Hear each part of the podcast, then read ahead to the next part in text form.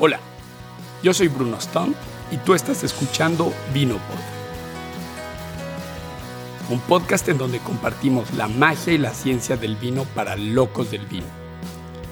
En este episodio vamos a explorar la historia, la ciencia y la magia detrás de la larga y fascinante relación que las mujeres han tenido con el vino. Me gustaría comenzar con un relato propio. Era septiembre del 2014 y me encontraba sentado en mi primera clase de análisis sensorial otorgado por la maestra belga Laure Van Giesel.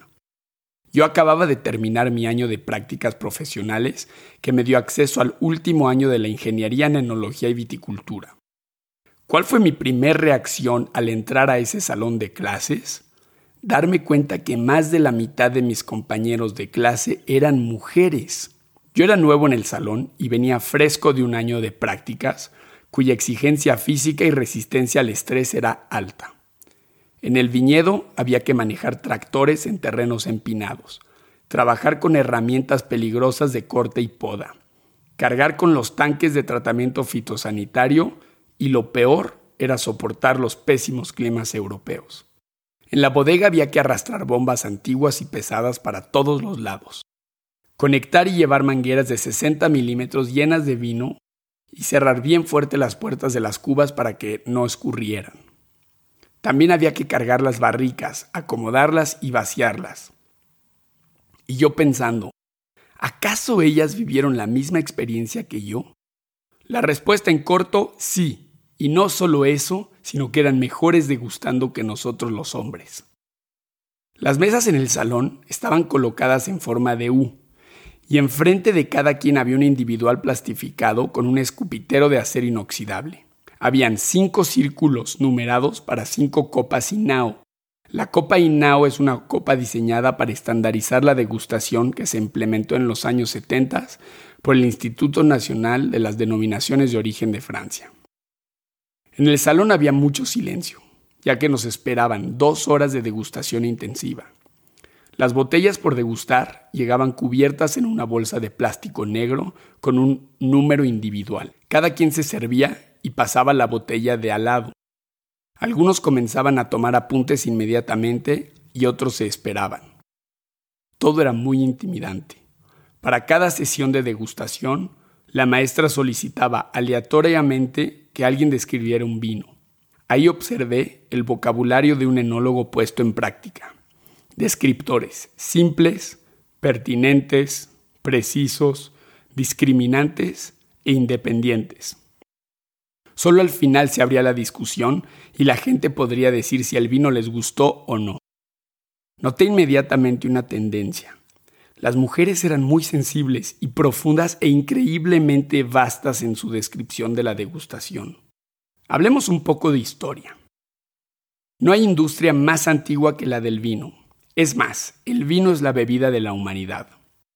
Así que antes de sumergirnos en la ciencia detrás del paladar femenino, veamos cuál ha sido la relación histórica de la mujer y el vino. Tanto los judíos como los cristianos han integrado el vino a sus tradiciones religiosas. En el judaísmo, las mujeres juegan un rol especial al momento de la circuncisión de los varones de ocho días. La madre bebe vino, el cual es usado como remedio anestésico y después dirá oraciones sagradas para su hijo. Se les daba vino a dos tipos de mujeres, a madres lactantes y a mujeres ricas que crecieron rodeadas en un ámbito de vino. De hecho, a diferencia de las leyes egipcias, griegas y romanas, a las mujeres no se les prohibía su participación en el proceso de vinificación y tampoco se les denigraba por beber vino. El vino de hecho es tan femenino que Daphne Boutwood del periódico Sunday Times de Londres dijo, cito, El vino tiene muchas cualidades femeninas. Es elegante, agrada, necesita mucho cuidado y atención y durante su vida nunca se sabe lo que hará después. Fin de la cita. Además, todos los que hemos trabajado en la cosecha de las uvas durante la vendimia Sabemos que no hay como las mujeres, puesto que es un trabajo que requiere paciencia, manos delicadas y un cuidado maternal. Aunque claro, es fácil saber en qué líneas del viñedo trabajan las mujeres, ya que el, chisme se oye hasta la luna. Ahora sí, pasemos a la ciencia. ¿Y qué onda con la degustación? Pues en dos estudios de sensibilidad olfativa, uno realizado en el Centro de Investigación de Olores y Sabores Clínicos de la Universidad de Pensilvania y el otro en el Centro de Investigación de Asuntos Sociales de la Universidad de Cardiff en Gales, las mujeres superaron sistemáticamente a los hombres en la identificación de olores y la sensibilidad en la prueba llamada Smell Identification Test. Básicamente esta prueba está compuesta de 40 preguntas divididas en cuatro partes en 10 hojas. Para cada pregunta, la persona haciendo la prueba tiene que rascar, oler y responder la intensidad del olor y detectarlo.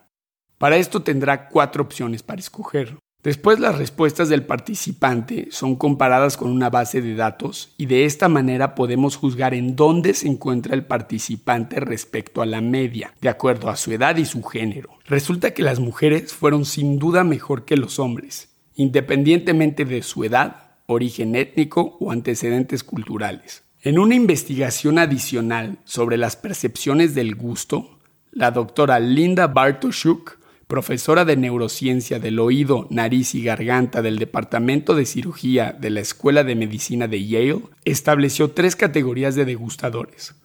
Los no degustadores, los cuales son un aproximado 25% de la población, los degustadores promedio, 50% de la población, y los famosos super tasters o super degustadores, que es el 25% de la población restante. Una persona super taster es aquella que tiene una mayor cantidad de papilas gustativas y la mayor sensibilidad a cambios en el gusto. Pues el grupo de los super tasters está conformado predominantemente por, adivinen, así es, mujeres. Ahora pasemos a mujeres famosas en el mundo del vino. Todos conocemos a las viudas muy conocidas de la región de Champagne como Clicquot, Pommery, Boulanger pero ¿acaso sabemos de mujeres triunfadoras en el vino contemporáneas? Bueno, empecemos con Corinne Metzelopoulos. Ella es la hija de un magnate griego de supermercado. Corinne heredó tras la muerte de su padre 1.600 tiendas de abarrotes, 80 edificios en el centro de París, un hotel que alguna vez fue el hogar de Luis XIV y un viñedo en ruinas que la familia había comprado por capricho tres años antes. Ese viñedo es el ahora renombrado Chateau Margaux. Los buenos manejos del viñedo la han convertido hoy en una mujer multimillonaria. Luego tenemos a la baronesa Philippine de Rothschild, quien fue propietaria de tres grandes propiedades vitivinícolas de Pauillac en el Medoc, Chateau Mouton Rothschild siendo el más famoso. Fue la accionista mayoritaria de la empresa familiar Baron Philippe de Rothschild SA, el principal exportador de vinos de Burdeos AOC, y que produce y comercializa el famoso Cadet Mouton. En 1981 creó la exposición itinerante Mouton Rothschild Paintings for Labels, en donde artistas famosos pintan las etiquetas de Mouton, una característica que ha hecho este vino famoso en todo el mundo. Luego tenemos a Laura Catena. Pertenece a un legado de viticultores argentinos, siendo ella la cuarta generación. Es además doctora en medicina y escritora. Actualmente es directora general de Catena Zapata y tiene una bodega llamada Luca, la cual en su cosecha del 2007, según la Wine Spectator, fue considerada una de las top 100 mejores del mundo. Luego está Gina Gallo.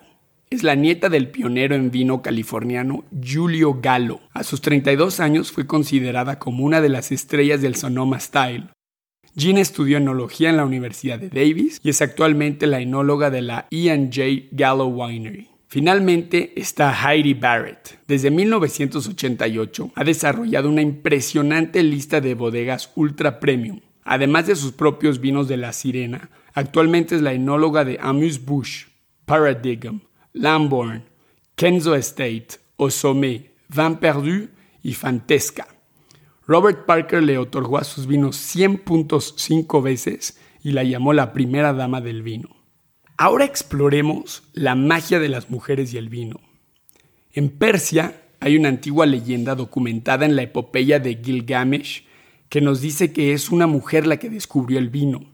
Ella era miembro del harén en el palacio del rey Hamshid y sufría de fuertes dolores de cabeza por migraña. Un día, el rey descubrió que un frasco que contenía sus uvas favoritas tenía un olor extraño y hacía espuma.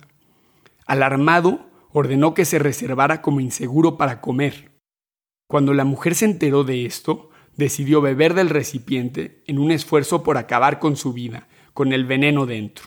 En cambio encontró el sabor de la bebida delicioso.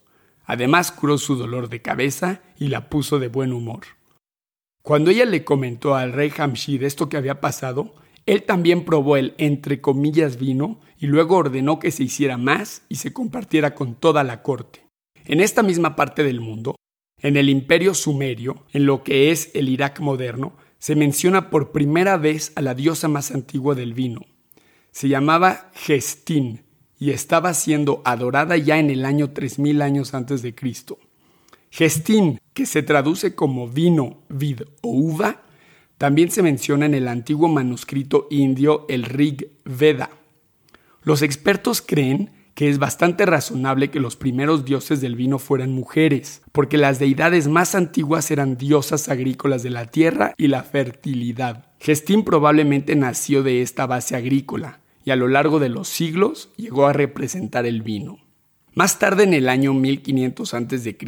encontramos mención de otra diosa del vino, Pajet, en la misma parte del mundo. Las tablillas de arcilla se refieren a ella como trabajando en la viña y ayudando a hacer vino. Luego, alrededor de los 300 o 400 años antes de Cristo, cuando el vino se hizo más predominante en Sumeria, se describe una nueva diosa del vino, Siduri, que vive cerca de la ciudad de Ur. Según los informes, le da la bienvenida al héroe en la epopeya de Gilgamesh a un jardín con el árbol de la vida, que está colgado de frutos de color rojo rubí con zarcillos y Siduri se conoce como el fabricante de vino. En los desiertos de Egipto, la diosa del vino Renen Utet es mencionada en las tablillas jeroglíficas bendiciendo el vino en el año 1300 a.C. A veces se le une Ernutet, la diosa egipcia de la abundancia, para bendecir la cosecha de uva. Lo interesante de estas diosas del vino es lo poco que se sabe de ellas mientras que Dionisio y Baco tienen mucha más cobertura en la literatura. Es posible que esto se deba a que son más recientes. Los primeros registros de Dionisio, el dios del vino griego, muestran que apareció alrededor del año 500 a.C. en las islas griegas, mientras que Gestín data del año 3000 a.C. Entonces, ¿cuáles son las implicaciones de estas antiguas conexiones entre las mujeres y el vino? ¿Por qué se han perdido las antiguas diosas del vino en la historia del tiempo? ¿Es porque la cultura cambió hacia una imagen más masculina, que dio lugar a dioses del vino masculinos? ¿Es por eso que en el periodo del Imperio Romano a las mujeres se les prohibió beber vino? De hecho, un esposo que sorprendió a su esposa bebiendo vino legalmente podría matarla en el acto. Quizás sea hora de resucitar la imagen de las antiguas diosas del vino y bendiciones de una cosecha abundante y la alegría que el vino puede traer con moderación. Después de todo, las mareas culturales del mundo han cambiado nuevamente y hoy en los países que beben vino, las mujeres son las principales compradoras de vino. La conexión entre mujeres y vino siempre ha estado ahí. Hoy se está fortaleciendo con un enfoque amistoso, romántico y saludable. Eres mujer loca de vino y quieres compartir tu historia, escríbeme a vino.brunostump.com y con gusto aparecerás en un futuro episodio. En el próximo episodio, el enólogo de Quebec, Pierre-Olivier Dion Labrie, nos explica la diferencia entre los vinos naturales. Ay Dios, el vino natural es una moda, más bien dicho. Los vinos biológicos, vinos biodinámicos y un vino vegano. ¿Qué es todo esto? Si te gusta Vinopod y quieres apoyar, esto lo puedes hacer de dos maneras. La primera es suscribiéndote al programa en donde sea que escuchas Vinopod y dame un buen review. La segunda es apoyándome en Patreon. Me encuentras en patreon.com diagonal Vinopod. Si quieres saber más acerca de Vinopod y de mí, ve al sitio brunostomp.com. Me despido con esta frase de Galileo Galilei. El vino es la luz del sol unida por el agua. Gracias.